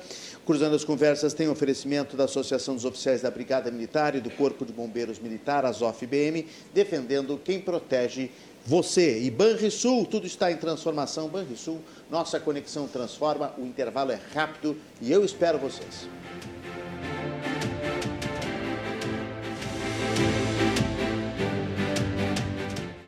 Estamos de volta com Cruzando as Conversas aqui na tela da RDC TV em 24 524 Claro Net TV e também simultaneamente no YouTube e no Facebook. Hoje com as secretárias da Saúde e do Meio Ambiente e Infraestrutura, Arita Bergman, que é a minha direita, Marjorie Kaufmann, à minha esquerda. São as duas primeiras secretárias que visitam o programa nessa semana, Desafios do Rio Grande. Nós vamos trazer dois secretários por dia para discutir o Rio Grande do Sul e os seus desafios, seus problemas e principalmente suas soluções para os próximos quatro anos. Você participa pelo WhatsApp que está na tela, 997108524. Também pode deixar comentário ou perguntas lá no Facebook e no YouTube. O Cruzando as Conversas tem oferecimento da Associação dos Oficiais da Brigada Militar, do Corpo de Bombeiros Militar, a ZOF-BM, defendendo quem protege você. E Banrisul, tudo está em transformação. Banrisul, nossa conexão transforma. Secretária Arita, o pessoal está achando que a senhora responde por todo o Rio Grande do Sul e mais os municípios também, as secretarias dos municípios. Tem aqui o, o, o Cláudio de novo, está dizendo, Renato, poderia ver com a secretária Arita, é, não sei se é o mesmo Cláudio, eu acho que é outro Cláudio, é, com a secretária Arita, por que, que nos postos de saúde da capital não incluem nos exames de ecografia abdominal e sangue os exames de esteira com esforço e ecodoppler para check-up do coração para o idoso. A dificuldade está em se conseguir esses exames de esteira e de ecodoppler. A senhora, no intervalo, eu perguntei se a senhora responderia. A senhora disse que sim, que não claro. tem problema de responder. Mas é de competência da Secretaria Municipal não, da Saúde. Lógico. Uh, e até porque né, não poderia fazer o papel do gestor municipal. Uhum. Mas acho importante fazer alguns esclarecimentos para ficar claro para quem questionou e para quem está acompanhando o programa que a unidade básica de saúde, o posto de saúde, é um espaço para prevenção de saúde. Na, no caso do idoso, para avaliar também a, a sua saúde, como é que está a sua hipertensão, se ele tem diabetes, se ele está com sobrepeso, né? como é que ele está, faz uma avaliação integral. Né? Tem os agentes comunitários que fazem visita em casa. Então, no posto de saúde tem o médico, o enfermeiro, o técnico de enfermagem, faz vacina. O posto de saúde não presta uh, serviços de diagnóstico. Então, o médico do posto de saúde, se indicar na, um ecodoppler, se indicar um exame de sangue, se indicar qualquer pedido, ele tem que cadastrar ou uma consulta com especialista, digamos que esse paciente precisasse de um cardiologista. Aí o médico da unidade básica cadastra o pedido, porque isso é indicação médica.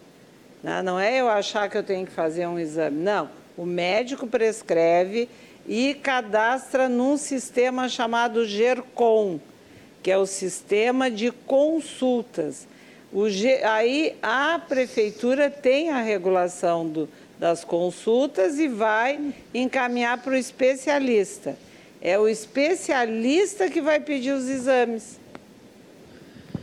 Se o médico do, do posto de saúde pedir o exame, quem marca também é a regulação do município. Uhum. E eu tenho observado que o município consegue até responder com bastante organização os serviços de referência de exames. Ainda não tem implantado, até esse é um dos desafios do nosso governo, é implantar a, a marcação de exames. Uhum. Nós já fizemos uh, marcação, regulação de consultas e regulação de leitos de UTI no estado inteiro.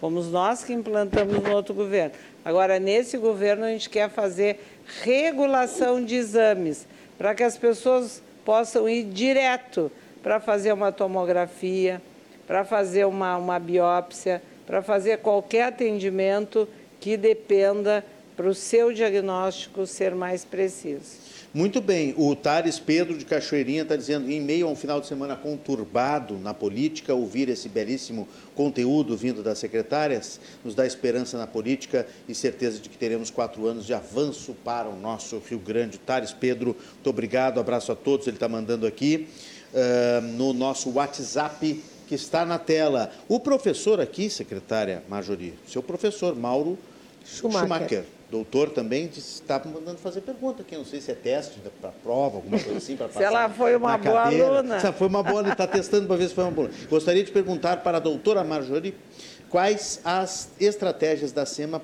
para com as mudanças climáticas e o futuro do Estado do Brasil e do planeta, como se não bastasse né? o Estado, mais o Brasil e mais o planeta. Já que a secretária Arita respondeu aqui de todos os municípios, é, né? Esferas. Esferas. Né? É, vai na... uma esfera planetária agora. Exato.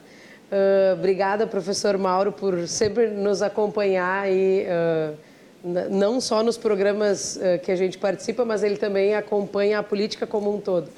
Então, como eu falei anteriormente, nós temos uma agenda do clima a seguir aqui no, no governo do estado.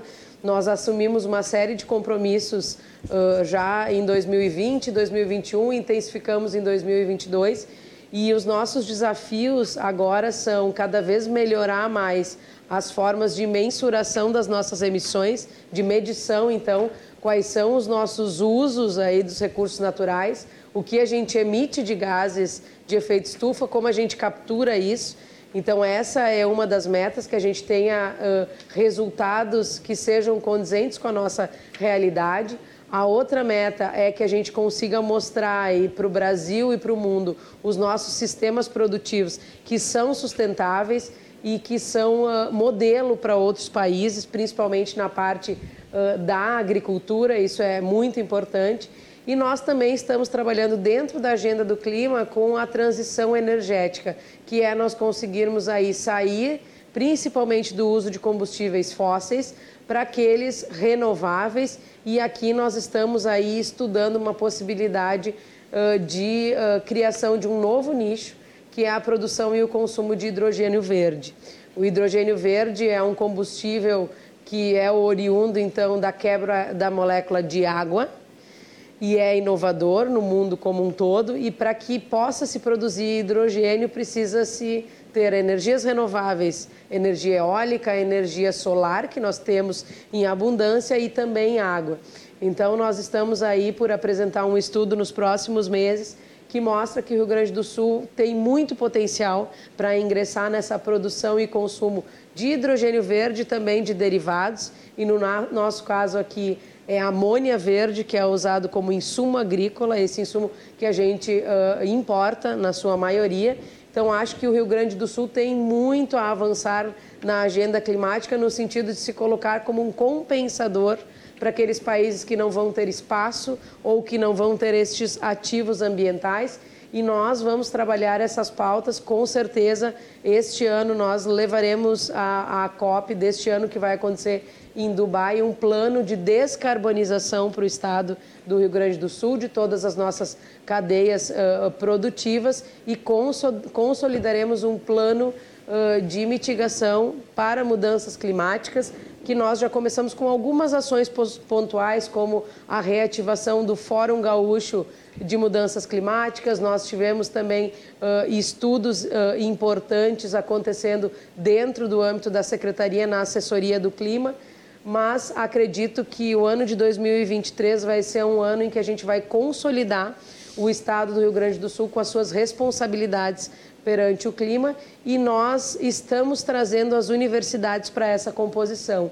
E por isso é tão importante a participação não só do professor Mauro, mas também das outras universidades, porque nós acreditamos muito na parte técnica. Então, a Secretaria de Meio Ambiente tem uma série de programas que dependem e que são fomentados por convênios, por uh, alguns programas conjuntos com universidades e também em paralelo com a FAPERGS, tem aí uh, demandado alguns estudos específicos dos biomas e das mudanças climáticas que tenho certeza que vão respaldar, vão dar a base para que a gente possa levar a realidade do Rio Grande do Sul que nós temos certeza que nós somos aí potenciais, inclusive na captura desses gases, em compensação a outros que não conseguirão. É importante dizer aqui, nós tivemos uh, um relatório de emissões recente do IPCC, que foi uh, publicado pela Secretaria de Planejamento, o Departamento de Economia e Estatística do Estado, que trouxe que o Rio Grande do Sul é um dos únicos estados que reduziu as emissões nos últimos anos. E isso é importante porque quando a gente vai para fora do país, as pessoas pensam que só existe a Amazônia. É. E nós sabemos que não. Então, aqui nós temos biomas capazes de capturar estes gases. Isso ficou comprovado pelo último inventário, onde o Rio Grande do Sul teve a redução das emissões e outros estados não conseguiram ter esse mesmo uh, sucesso. Então, com certeza, nós vamos uh, amadurecer ainda mais essa pauta climática dentro da secretaria e não só dentro da secretaria, mas também uh, em transversalidade com as outras. Nós teremos aí um observatório dos Objetivos de Desenvolvimento Sustentável da ONU e aí, secretaria Rita, a saúde vem conosco também, onde nós poderemos aí mensurar o quanto nós estamos avançando nesses objetivos que não são só de meio ambiente, são da questão social, da questão de saúde, da questão uh, de, de saneamento e tenho certeza que isso vai ser um diferencial do Rio Grande do Sul, porque o nosso uh, governador tem uma atenção especial também às questões climáticas, então acredito que é um grande momento para o estado do Rio Grande do Sul nesse aspecto. Muito bem, é para vocês verem como é importante essa transversalidade mesmo, né? Entre secretarias, vocês têm muitas coisas em comum, muito o que conversar, imagino que com outras pastas também, né? Aliás, acho que daqui depois do programa vocês vão tomar um café, fazer uma, uma reunião já aqui em alguma sala aqui da RDC. Tem problema. Da meia-noite às seis, pode, a gente é, tem esse tempo. Né? Vocês não fazem, é. né? Não, não tem nada, nenhuma, nenhum compromisso entre meia-noite e seis da manhã. Olha aqui, ó, a Lilian de Cachoeirinha agora abriu a porteira, secretária. Agora a senhora virou consultora de saúde de todos os municípios do Rio Grande do Sul. É, 497 por pergunta para a secretária Rita por que, que a gestante não é acompanhada por um especialista obstetra nos postos, e sim por enfermeiras. Dá para dizer alguma coisa? Não, já claro, penso que a Lívia... Não, claro. ah, não é Porto Alegre, a Lívia é Cachoeirinha. Não, é claro que eu, é eu posso Não, ia dizer para ligar para um 56. Eu posso responder. Pessoal de Porto Alegre, liga para um 56. Nós fizemos um programa semana passada aqui sobre transparência e atendimento não, posso, na Prefeitura de Porto Alegre. Mas posso, a secretária Rita se dispõe a fazer uma claro. pequena Por que, que eu me disponho? Porque eu também fui gestora municipal. Claro, então eu entende. tenho a experiência também de estar no território organizando a rede.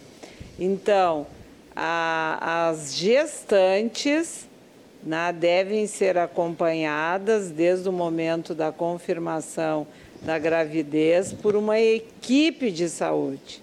É uma equipe. É o médico, normalmente o clínico geral, que é o que tem nas unidades básicas de saúde, e enfermeiros.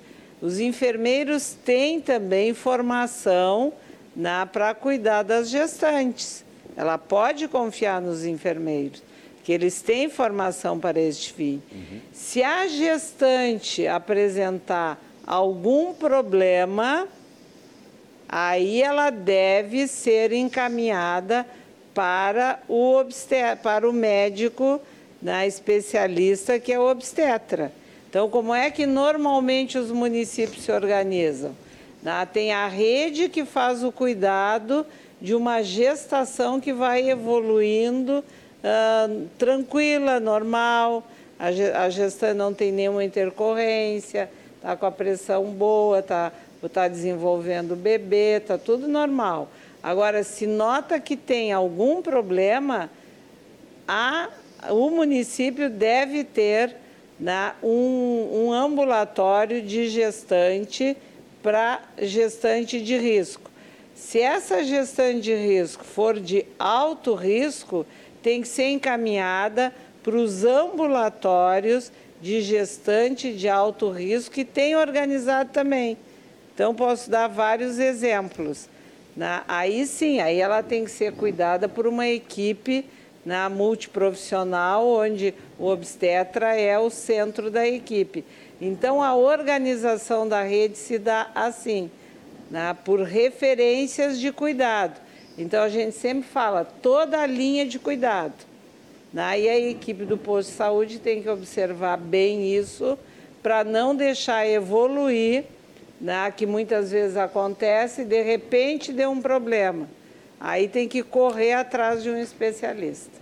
Muito bem, muito bem. O Marcelo Luz está impressionado com a sua calma, como fala bem a secretária Rita e pergunta se todos esses números que a senhora menciona estão em sua mente. Uma memória privilegiada. Marcelo está lhe elogiando aqui. Muito Enquanto... obrigada, muito obrigada, Marcelo estão na minha mente, sim. É um exercício que eu faço para poder ouvir, falar e gravar. Muito bem, muito bem. E experiência também, né? De muitos anos, isso ajuda bastante. A, a, o Marcelo está dizendo o seguinte quanto aos atos de ontem, a mensagem dele é muito, muito interessante, vou ler aqui rapidamente. É muito triste ver a destruição de patrimônio, valores artísticos inestimáveis. Democracia é outra coisa, implica princípios básicos como liberdade com responsabilidade, aquela história do meu direito termina onde começa o do outro.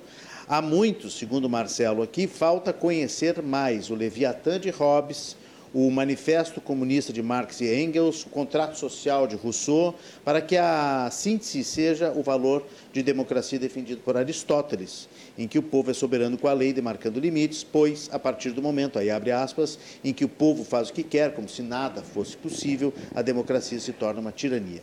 Viver como bem entender torna a democracia um individualismo contrário do que é o bem comum. Fecha aspas, acho que resume bem o ocorrido ontem. Um abraço. Obrigado, Marcelo Luz, mandando também Muito as suas bom. mensagens aqui para o programa. Uh, tem mais uma pergunta aqui do Pedro Luiz de Esteio. A Marli está dizendo, secretária Marjorie, que, a, que no nosso interior pode-se observar o grande número de uvas do Japão na mata que margeia as nossas rodovias. E o Pedro Luiz de Esteio pergunta em que pé está a privatização da Corsã. E, juridicamente, como é que você já está em época de contrato? Já? Não, a gente, prazo, né? Eh, a gente, o leilão ocorreu no mês de dezembro uhum. e tem então até março para se efetivar o contrato. Nós ainda temos algumas questões eh, jurídicas que são, estão sendo tratadas pela Procuradoria-Geral do Estado para que a gente possa efetivar esse contrato. Uh, mas eu acredito que essa tenha sido a maneira mais assertiva de nós podermos atender a parte do saneamento que nos falta. E a gente falou aqui antes de saúde pública de esgotamento sanitário. Então, toda vez que a gente fala em uma agenda de saneamento para o estado do Rio Grande do Sul, nós uh, entendemos que uma série de ações precisam ser tomadas. No caso da Corsã, a primeira uh, ação que se teve foi a questão da PPP, da parceria público-privada que teve para a região metropolitana, para que o privado pudesse uh, injetar dinheiro para que a gente pudesse implementar as estações de tratamento e as melhorias de saneamento. Da mesma forma, uma avaliação identificou que a Corsã, da maneira como estava posta, não atenderia as metas do saneamento. E uh, eu gosto de repetir isso toda vez que a gente falou na privatização da Corsã, muito se falou em os empregos dos funcionários envolvidos, muito se falou em uh, privatização de água, que não é o caso, porque a Corsã é uma distribuidora, a água segue sendo pública, e pouco se falou em saúde pública. Então, uh, uh, essa foi a alternativa que o governo do estado encontrou de continuar tendo esse serviço e de maneira melhor, mais efetiva e, inclusive, isso não incorre em maiores custos. Então, hoje, a gente trabalha de maneira a atender todos os pré-requisitos para a assinatura do contrato, que deve ocorrer até o mês de março. Então, ainda tem alguns meses para essas uh, tratativas e para esses acordos necessários uh, a serem feitos. Ainda é importante mencionar que nem todos têm a, a, a percepção de que a Corsã não é a única empresa de saneamento do estado do Rio Grande do Sul. Nós temos vários uh, municípios que têm as suas agências municipais e temos agora também o privado entrando a partir do novo marco de saneamento, essa possibilidade que nós uh, acreditamos que seja a maneira mais rápida de atingir as metas de universalização do tratamento de esgotamento sanitário, assim como nós temos bons índices para distribuição de água, nós queremos também ter saneamento. E há algumas semanas, acho que duas ou três semanas, a FEPAM noticiou que nos últimos cinco anos nós tínhamos o menor índice de, de pontos de análise do programa Balneabilidade com uh, uh, área imprópria para balneabilidade. O que, que significa isso? Toda vez que nós temos esse avanço, nós temos uma, uma relação direta com mais saneamento. Então, mais loteamentos com planejamento desse tratamento, uh, mais uh, olhar do município para esse serviço resulta em saúde e em, ba em balneabilidade. Então, a gente fica feliz quando a gente vê essa redução, porque, de fato, aquilo que a duras penas a gente exige está sendo implementado e está melhorando a qualidade de vida das pessoas. Então, enquanto outros estados tiveram mais pontos sem balneabilidade, nós avançamos porque nós implementamos saneamento. E cada vez mais nós queremos poder uh, mensurar isso em diferentes balneários e oferecer mais qualidade de vida para as pessoas. Muito bem, um abraço a quem está ligado aqui no programa, Cristina Brandão, Maria Luísa lá de Capão da Canoa, José Mota Gilberto, está parabenizando aqui pela escolha da pauta, Reni Solete também está conosco, mandou pergunta, em seguida eu leio. É, vou apressar um pouquinho aqui, senão a gente já está indo mais mais para as conclusões, mas eu vou fazer mais uma para cada secretária. Laura Brissa pergunta para a secretária Arita se o governo já pagou o IP, não sei se é da sua pasta também, aos médicos de hospitais que atendem ao servidor público do Estado? A senhora tem alguma Olha, informação? Não é, não é diretamente gestão da saúde. Sim. O IP é uma autarquia, mas a informação que eu tenho é que no final do ano teve um pagamento expressivo, inclusive eh, em relação a atrasos na, uh, de prestadores de serviços aos beneficiários do IP. Eu não tenho a informação precisa em relação a isso. Não tem mas, problema. Mas sei que foi pago no final do ano. Perfeito. Nós teremos outros secretários durante a semana aqui, certamente a gente. E está na hora da gente fazer um programa com o IP de novo, porque a gente já fez um ano passado, a gente pode fazer uma rodada com o IP também. Secretária Marjorie, o, o Giovanni pergunta o seguinte: ele é morador de Gravataí, ele diz que não sabe exatamente o que, que é do município do estado, mas eu acho válido que faça a pergunta. O rio Gravataí sofre com a estiagem todos os verões. Uma dificuldade é que o rio abastece seis municípios. Não adianta tomar medidas num município e os outros não. A SEMA pode atuar nessa questão?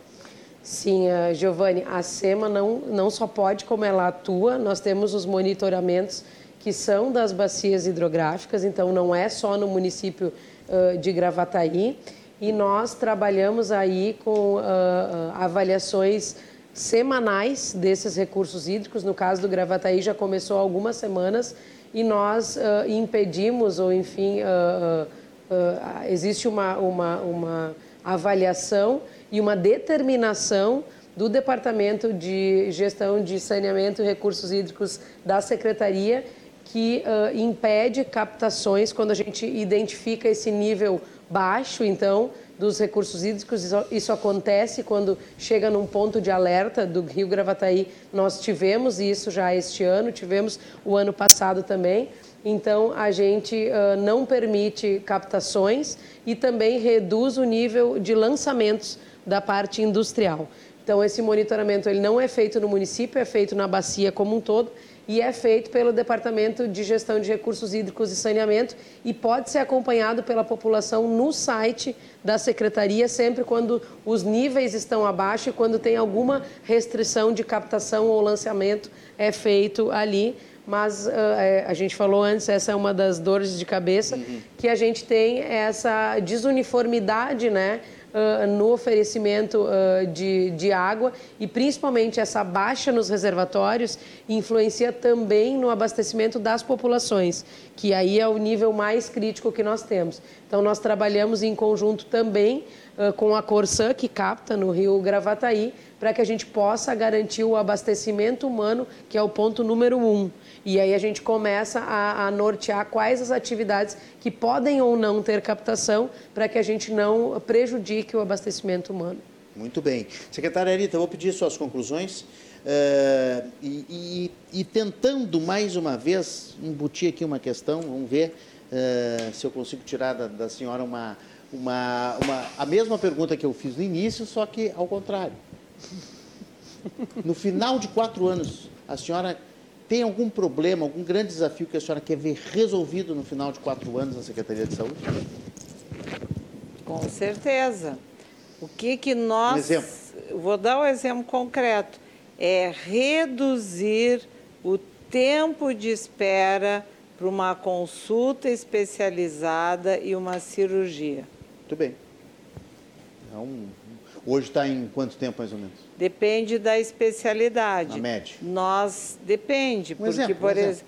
não tem tem por exemplo, na área de oncologia nós nem podemos ultrapassar o tempo na, que é o tempo das, dos próprios protocolos e, e portarias. Claro. Nesse sentido, o governo do estado, na, junto com o Tribunal de Justiça, que deu um recurso muito robusto, nós vamos colocar à disposição da população, através de 31 serviços de oncologia, em torno de 170 mil uh, procedimentos, especialmente para diagnóstico, para biópsia, e vamos realizar um quantitativo expressivo de cirurgias uhum. dentro de toda a linha de cuidado.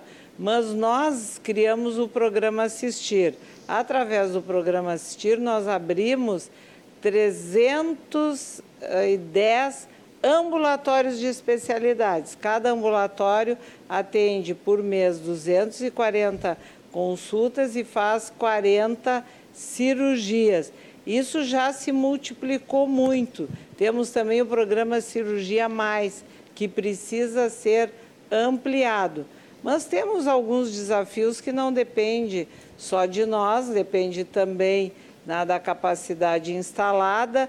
Eu sei que teremos um grande problema se o piso da problema que eu digo não não considerando ah, que os profissionais da área de enfermagem não mereçam uma remuneração melhor, mas com o atual financiamento por parte do Ministério da Saúde, do SUS, os hospitais e os serviços não têm capacidade uh, financeira para suportar isso. Então a gente espera. Que é o novo piso da enfermagem. Que é o é novo piso da enfermagem. Então a gente espera que também o governo federal na, anuncie em breve na, se vai ter ou não alguma contrapartida para poder valorizar esses importantes profissionais da o rede O Congresso estava discutindo isso, né? De onde é que poderia é, tirar uma Congresso, fonte de financiamento. É, né? o Congresso discutiu, o Ministério editou uma portaria, mas eu nem vou entrar no mérito porque ela não tem fundamento. Pois é, estamos esperando um novo Congresso para ver se esse assunto evolui também. Secretária Arita Bergman, muito obrigado. E gostaria que a senhora uh, voltasse aqui sempre que quiser contar boas notícias para o Rio Grande do Sul, usasse o nosso programa, usasse o nosso canal aqui na RDC TV. Venha mais vezes, portanto. Muito obrigado pela eu, sua participação. Eu gostaria de voltar, porque nós não falamos hoje, que é uma grande prioridade também do governo, que, é, que são as crianças. Né? Até no meu histórico aí do PIN, eu acho que a gente tem tantas pautas bacanas. Voltarei. Vamos fazer Obrigada, um programa, Renato. então, especificamente Um abraço a todos, uma boa noite. Muito obrigado, secretária Arita Bergman, secretária estadual da Saúde. Secretária Marjorie Kaufmann, vou embutir também mais uma perguntinha. O, o Henrique de Petrópolis está perguntando para a secretária Marjorie o que, que deve mudar na questão do licenciamento ambiental no governo Lula. No governo Lula? É. Mas eu sou do governo Eduardo Não, mas eu Leite. acho que ele está perguntando se alguma coisa federal pode, pode influenciar, influenciar claro que sim. Aqui, né? Nós já, já, já, já tive algumas vezes essa pergunta e a gente tem uma estrutura de, principalmente de licenciamento de regramento uh, para a parte de meio ambiente que o governo federal estadual nunca pode ser menos restritivo do que o federal. Uhum. Então, esses regramentos são dados e nós temos uma estrutura muito boa de legislação ambiental no país e muito antiga também. Então, a gente já segue uma cadeia mas cada estado tem uh, discricionariedade para algumas pautas, em especial porque cada estado tem uma configuração de bioma e de situações uh, específicas. E com relação ao licenciamento ambiental, nós temos o Conselho Estadual de Meio Ambiente, que é quem regra os potenciais poluidores, os portes e as formas de licenciar, desde que elas estejam dentro do escopo do Conselho Nacional de Meio Ambiente. Eu acredito que, que nós uh, vamos seguir com essa pauta ambiental em alta. E o Rio Grande do Sul, sempre menciono isso, tem uh, uma vanguarda, tem uma tradição de ser um estado que preserva a sua natureza e o seu meio ambiente. Então, por isso, nós continuaremos dessa mesma forma, tendo desenvolvimento, mas com sustentabilidade. Então, acho que nós vamos conseguir continuar evoluindo e estamos aí à disposição para construções sadias do ponto de vista econômico e ambiental na pauta, seja federal ou estadual, nós estaremos à disposição e atuantes. Secretária Marjorie Kaufmann, muito obrigado pela sua participação. Volte mais vezes. Com certeza, eu agradeço muito. Eu estava aqui preparada para responder a minha pergunta objetiva dos quatro anos aqui. Ah, bom. Nós, Pronta vamos já. Vamos lá, vamos lá, o que, que no pra... final dos quatro anos a senhora quer ver resolvido? Desculpa. Resolvido não, eu quero ah, ver... problema uh, solucionado. Solucion, solucionado. Então, encaminhado. Estive... Encaminhado. Porque esse programa gosta de falar muito mais de soluções do que de do problemas. Do que de problemas, com certeza. Ah, isso é bom. Então, à frente da FEPAM, nós, nós uh, quando eu assumi a FEPAM, uh, uma, um dos grandes objetivos era transformar a FEPAM em parceira do desenvolvimento dos empreendedores e tirar aquela, aquele, aquela coisa a ruim, enfim, e fiscalização. Então, eu acho que nós temos que avançar na pauta ambiental e aí na Secretaria de Meio Ambiente para não pensar só mais em comando e controle. Não é só fiscalização, só multa e muito mais numa construção e na valorização das ações ambientais e também na valorização do planejamento. Então, eu espero que daqui quatro anos a gente possa voltar aqui para falar muito mais de planejamento ambiental, muito mais da valorização do bom empreendedor e do, da boa produção, mostrando tudo que uma Secretaria de Meio Ambiente e Infraestrutura é capaz de fazer pelo ambiente como um todo, e não simplesmente no licenciamento. O licenciamento é um, é um elemento importantíssimo, mas ele não pode ser o único e ele não deve ser o principal. O planejamento e a conservação, sim, devem estar na frente, é para isso que a gente vai trabalhar nesses quatro anos. Muito bom. Muito obrigado mais uma vez, então, secretária. Volte mais vezes. Muito obrigada. Eu que agradeço a disponibilidade do espaço e tanta audiência aqui para a gente poder falar um pouco dos nossos projetos. Muito bom. Muito obrigado, secretário do Meio Ambiente e da Infraestrutura, Marjorie Kaufmann. Quero lembrar que amanhã nós teremos o segmento dessa série com o secretário de Desenvolvimento Econômico, Hernani Polo, e com o secretário de Desenvolvimento Urbano e Metropolitano, Carlos Rafael Malma. Próximo bloco eu vou dar a lista da semana toda, tem mais notícias, informações finais da noite. Vamos ver como é que está a situação em Brasília, no próximo bloco, e também a notícia boa do dia, porque ninguém é de ferro. Tá bom? Daqui a pouquinho Lembrando que o Cruzando as Conversas tem oferecimento da Associação dos Oficiais da Brigada Militar e do Corpo de Bombeiros Militar, ASOF-BM, defendendo quem protege você. E Banrisul, tudo está em transformação. Banrisul, nossa conexão transforma. O intervalo é rápido, eu espero vocês.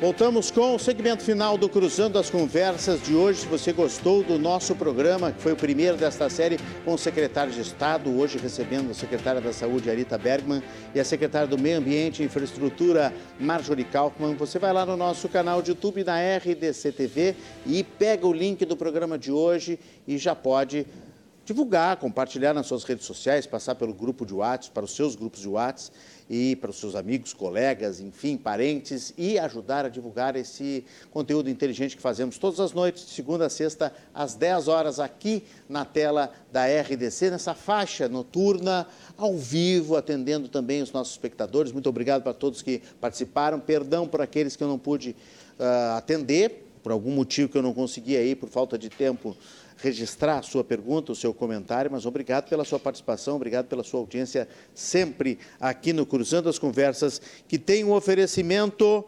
uh, da Associação dos Oficiais da Brigada Militar e do Corpo de Bombeiros Militar, ASOF-BM, defendendo quem protege você.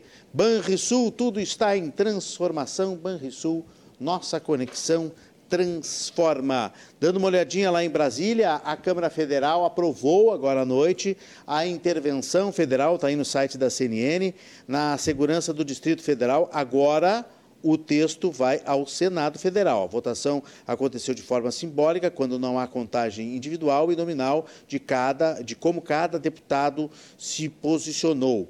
E essa votação do decreto de intervenção federal, feito pelo eh, presidente da República tem que passar sempre pela Câmara, decreto presidencial que tem que passar pela Câmara, para depois passar para, para o Senado. A previsão é amanhã, de manhã, ser votado pelo Senado Federal para que eh, seja aprovada a intervenção federal no Distrito Federal.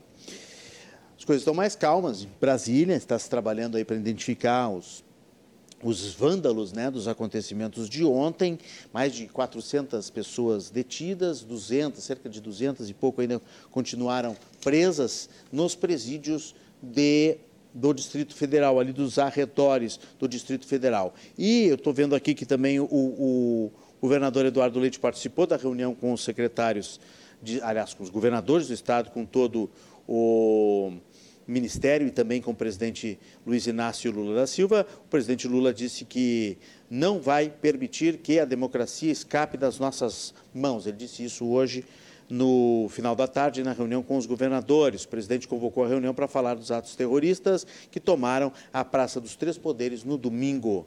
E o que eles querem é golpe, golpe não vai ter, diz o presidente Lula. Notícia boa para fechar esta segunda-feira, fechar o programa os porto-alegrenses aprovaram, até agora, pelo menos, o transporte público de Porto Alegre. Está com uma nota muito boa. A nota é 5,9, mas só que essa nota ela é acima da meta estabelecida, projetada para 2024 na capital gaúcha. É o índice de satisfação geral a meta é 5,7 e a satisfação geral está em 5,9 e acima também da meta prevista para o ano passado, que era 5,3. Esse indicador é medido pelo, pelo grupo Benchmark Antiquário Ônibus, programa que visa atrair e manter clientes no sistema a partir da opinião dos usuários. Essa nota é representação da distribuição das 1.370 respostas, em que 58% dos porto-alegrenses declararam estar satisfeitos e 2,2% muito satisfeitos. É o programa Mais Transporte da Prefeitura que também está beneficiando a população. Hoje nós temos dose dupla de notícia boa, então vai mais uma para você aí, um espetáculo na Terra previsto para 2023 maravilhoso e já começa agora em janeiro. Tem um cometa que vai poder ser visto a olho nu, ele é batizado C/2022 E3 ZTF. Ele passou perto da Terra, atenção, Eu tenho certeza que nenhum de vocês aí em casa, prestem bem atenção, nenhum de vocês aí em casa, ninguém aqui no estúdio, ninguém aqui no suíte de produção da RDC deve ter visto este cometa quando passou aqui na Terra, porque ele passou pela última vez há 50 mil anos. 50 mil anos, e agora vai passar de novo, gente. Na final da era do gelo, ele passou, as testemunhas foram os nossos antepassados, os neandertais e os primeiros homo sapiens.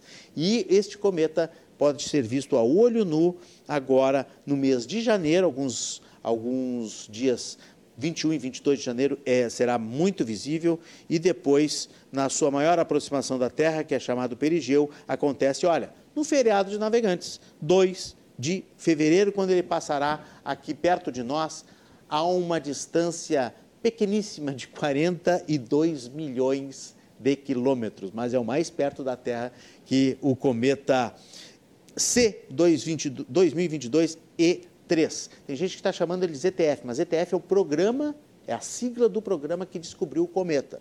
Então, o nome do cometa é C/2022 E3. Vocês já viram que eu gosto desses assuntos, né? Porque o calendário astronômico de 2022 é sensacional, que tem chuva de meteoro tem Lua chegando perto de Júpiter, tem Lua chegando perto de Vênus, tem Lua com Vênus, com Júpiter, todas juntas, constelações que poderão ser vistas, que normalmente não são vistas, fora este cometa maravilhoso que vai estar aí dando show nos céus. Você que está aí pela praia, você que está indo veranear, tirar aquelas férias, janeiro e fevereiro, aproveite, porque na beira da praia, sem poste, sem luz, né? sem aquela iluminação tradicional das grandes cidades, pode ser um grande espetáculo de visualização dos céus do Rio Grande do Sul, os céus do planeta inteiro né? do, e do nosso sistema solar, que dá show show da natureza. Vai ser sensacional, eu tenho certeza, a gente conferir esse cometa aí que só passou há 50 mil anos atrás. Meus amigos, um abraço hoje a José Alberto Andrade, que eu já tinha dado na sexta-feira, meu grande amigo, colega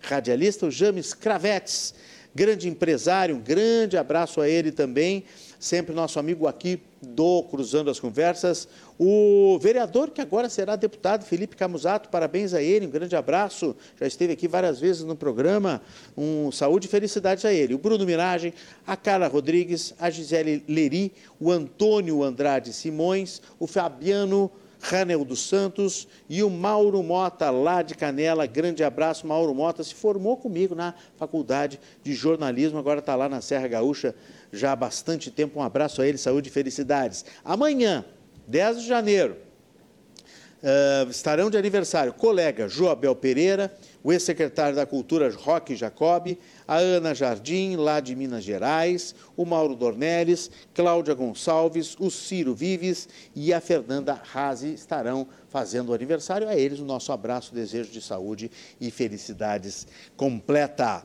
Amanhã nós vamos seguir então com a nossa uh, nossa série Desafios do Rio Grande, que traz os secretários aqui no Rio Grande do Sul, secretários renovados, alguns novos, no secretariado de Eduardo Leite, Lembrando que nós já tivemos uma entrevista com Beto Fantinel, assistência social. Hoje foi Marjorie Kaufmann, do Meio Ambiente, e Arita Bergman, da Saúde. E amanhã nós temos o Hernani Polo, Desenvolvimento Econômico, e o Carlos Rafael Malman, Desenvolvimento Urbano e Metropolitano. Então você já pode endereçar suas perguntas, suas questões. Fique ligado amanhã a partir das 10, porque vai, nós vamos falar muito sobre desenvolvimento.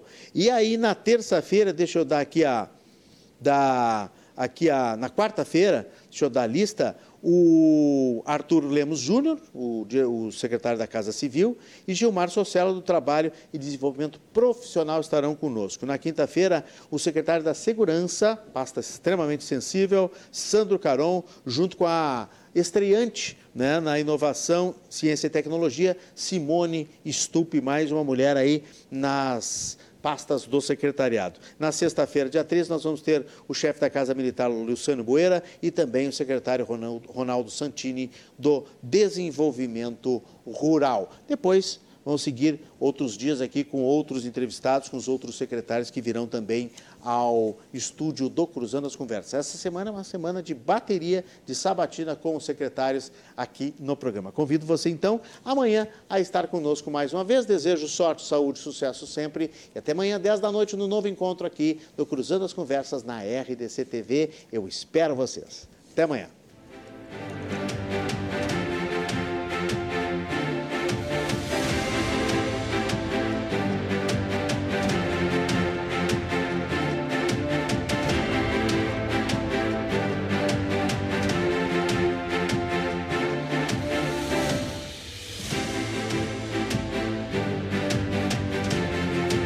Cruzando as Conversas. Oferecimento: Associação dos Oficiais da Brigada Militar e do Corpo de Bombeiros Militar. Defendendo quem protege você. E tudo está em transformação. Banrisul, nossa conexão transforma.